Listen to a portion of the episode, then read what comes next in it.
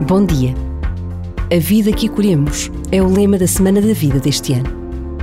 Hoje rezamos dizendo: Senhor Jesus, princípio e fim. Tu que nos dás a vida, concede-nos a graça de a aceitar como é, desde o princípio até ao seu fim natural. Saibamos ver nos que sofrem o teu rosto e perceber que o sofrimento só tem sentido se for vivido no teu amor. Ajuda-nos a discernir que é no serviço aos que sofrem que encontramos a serenidade e a paz.